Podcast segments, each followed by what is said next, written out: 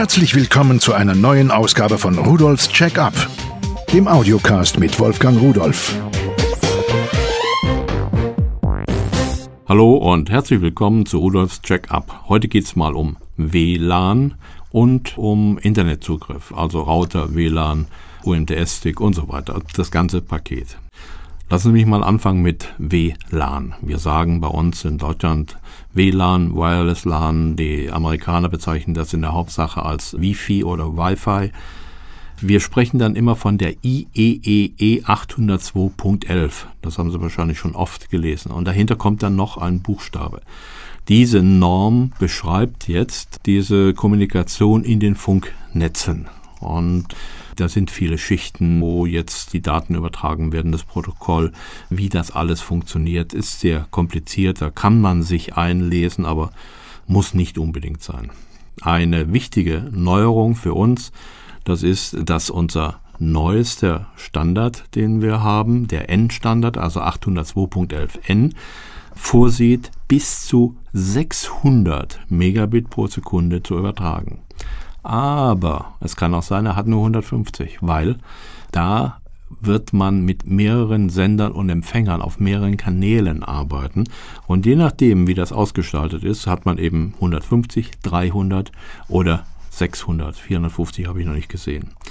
Und dann gibt es noch etwas. Wir haben dieses ziemlich überlastete 2,4 Gigahertz Band, wo sich alles rumtreibt. Das ist also das Band, wo WLAN arbeitet, wo Bluetooth arbeitet, wo drahtlose Kameras arbeiten, wo irgendwelche Steuerungen und sonst was arbeiten. Das führt teilweise zu Störungen und zu Problemen. Aber wir haben auch noch ein Band bei 5 Gigahertz. Und das wird sehr, sehr wenig genutzt. Und nur damit Sie mal wissen, so wie das so aussieht, habe ich mal mir die Mühe gemacht, ein bisschen rauszusuchen, wo die Vor- und Nachteile dafür sind. Also das 2,4 Gigahertz Band, dieses freigegebene ISM-Frequenzband, wie ich schon sagte, wo sich alles rumtreibt. Da braucht man gar kein aufwendiges Spektrummanagement. Da wird einfach gesendet und empfangen und fertig ist es. Die maximale Sendeleistung von 100 Milliwatt kann man da betreiben und die tja, hohe Verbreitung eigentlich dieser WLAN-Geräte, die sorgt dafür, dass die sehr, sehr preiswert geworden sind. Die Nachteile sind natürlich, dass man sich da diesen Frequenzbereich mit vielen anderen technischen Geräten teilen muss. Dadurch kommt es zu Störungen und Interferenzen und Abbrüchen und geringen Übertragungsgeschwindigkeiten. So, wir können auch maximal drei WLANs in diesem Bereich betreiben, weil die sich sonst so stark überlappen, dass gar nichts mehr richtig geht. Bei 5 Gigahertz da haben wir ein sehr wenig genutztes Frequenzband, was auch heute noch nicht so viel genutzt wird. Dadurch ist ein störungsärmerer Betrieb möglich. Die Reichweite ist höher, weil wir dort außerhalb mit bis zu 1000 Milliwatt, also der zehnfachen Sendeleistung, arbeiten dürfen in bestimmten Bereichen. Das hat man gemacht, weil da die Dämpfung eigentlich höher ist, aber die wird dadurch wirklich überkompensiert. Nachteile, wir haben eine stärkere Regulierung in Europa und das bezieht sich auf unterschiedliche Kanäle und man kann nicht auf jedem Kanal alles machen.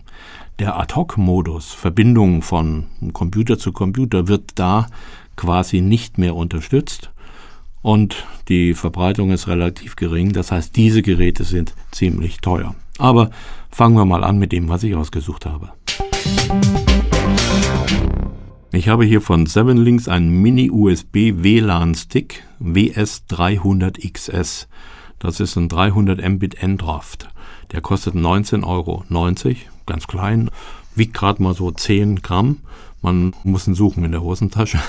Und der wird einfach angeschlossen an die USB-Schnittstelle. USB 2.0 unterstützt er. Und damit kann man mit 300 Megabit drahtlos in das Netzwerk gehen, wenn das Netzwerk das natürlich auch kann vollkommen problemlos. Ich habe mal so in einen Windows-Rechner reingesteckt und äh, hat sich einen Treiber geholt, installiert und damit war die Sache für mich erledigt. Also einfacher geht's nicht mehr.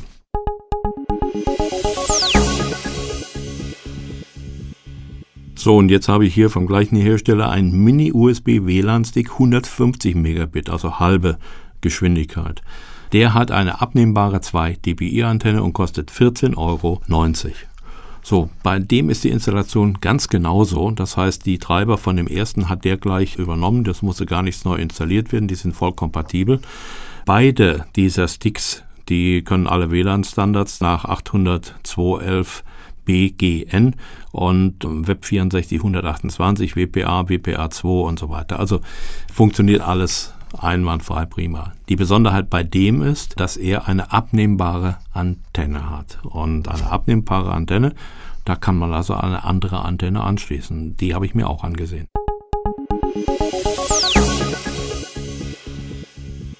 Von Freetech eine WLAN-Hochleistungsantenne 8 dBi für Tisch- und Wandmontage. Da ist so ein kleiner Halter dabei, den kann man auf den Tisch stellen und die Antenne senkrecht oben reinstellen. Das Anschlusskabel geht dann zur Seite raus. Oder man steckt sie senkrecht rein und Befestigungsmaterial ist dabei, kann man irgendwo an der Wand befestigen. Kostet 19,90 Euro. So, 8 dBi, da kommen wir gleich noch drauf, was das eigentlich bedeutet und was man damit anstellen kann.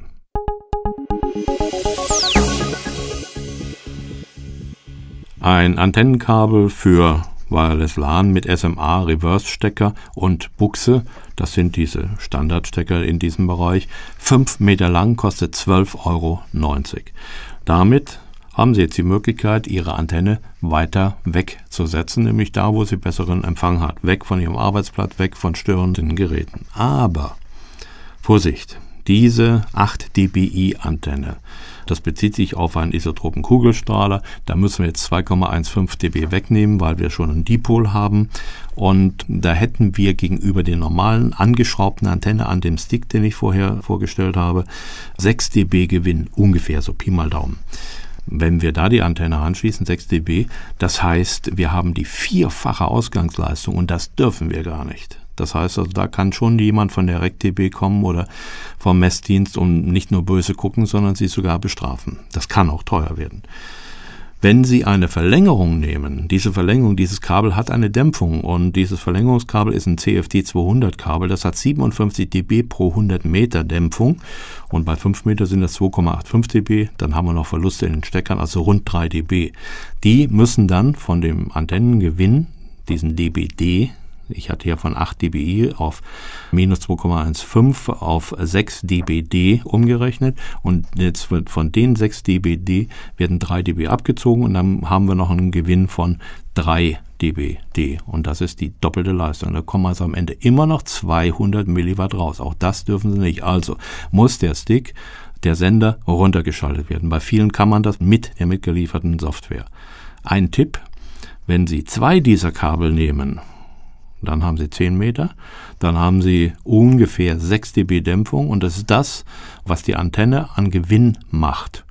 Und dann kommt am Ende genau das raus, was erlaubt ist. Sie kriegen keinen Ärger, können die Antenne frei irgendwo platzieren und haben einen wunderbaren störungsfreien Empfang, haben also einen tollen Gewinn, trotz dass der Antennengewinn im Kabel hängen geblieben ist.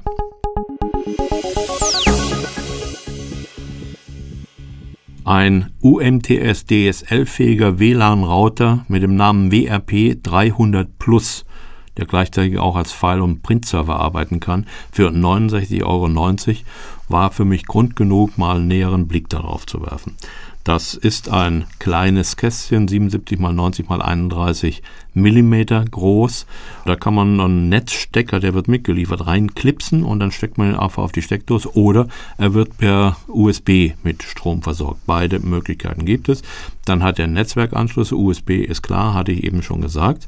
Und dann kann man ihn auch noch umschalten, entweder als Router oder als Access Point oder als Wi-Fi Access Point. Und das ist doch eigentlich eine tolle Sache. Mehr braucht man normalerweise nicht. So, und dann hat er noch etwas. Es steht nämlich dabei UMTS. Was heißt das nun? Ich muss also hier einen UMTS-USB-Stick reinstecken, der mit einem SIM bestückt ist.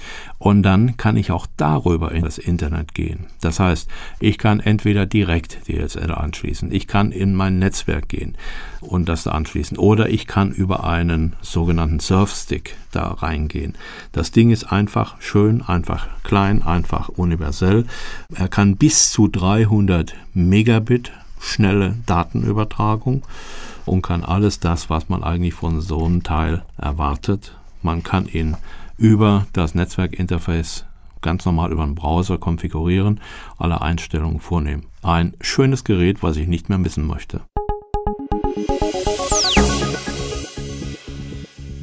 Dann hatte ich eben schon angesprochen, dieser Router, der braucht einen solchen Surfstick. Da habe ich von Vodafone einen UMTS USB Surfstick, der heißt Web Sessions mit einem SIM ohne Vertrag kann er betrieben werden. Da kommt sogar so ein SIM mit für ein paar Minuten zum Testen ins Internet, ob das funktioniert, ob das klappt.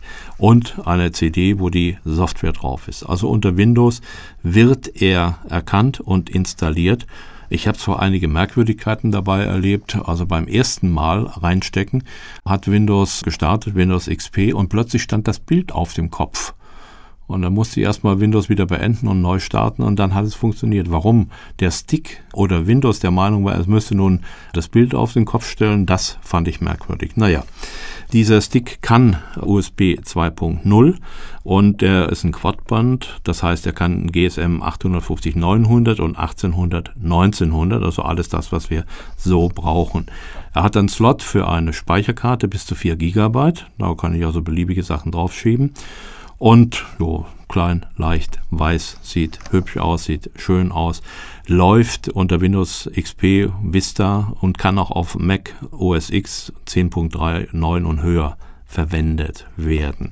Er kostet 29,90 Euro und ist für mich eigentlich das ideale Teil. Eigentlich ja, weil Vodafone könnte sich da mal Gedanken darüber machen, dass man die Anleitung ein bisschen anpasst und verbessert. Denn beschrieben wird da alle mögliche Kram und Datenkarten und so weiter und auch ein Stick, aber der passt gar nicht mehr dazu.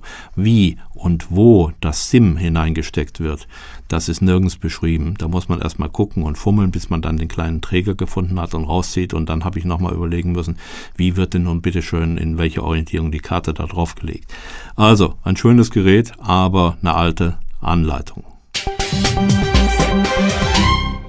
So, nachdem ich nun meinen Stick, der übrigens bis zu 3,6 Megabit im Download arbeitet, an meinen UMTS-Router gesteckt habe und mit meinem Notebook dann durch die Wohnung laufen kann, mit diesem kleinen Knubbel, den ich da reingesteckt habe, diesem WLAN-Stick oder sogar mit einer externen Antenne arbeiten kann, bin ich voll versorgt. Jetzt bin ich wieder glücklich, habe Spaß an der Technik und sage Ihnen, schauen Sie mal unter www.pearl.de-podcast hinein.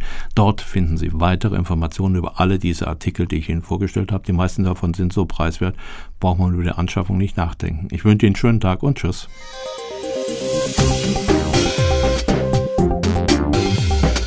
Das war Rudolfs Check-up, der Audiocast mit Wolfgang Rudolf.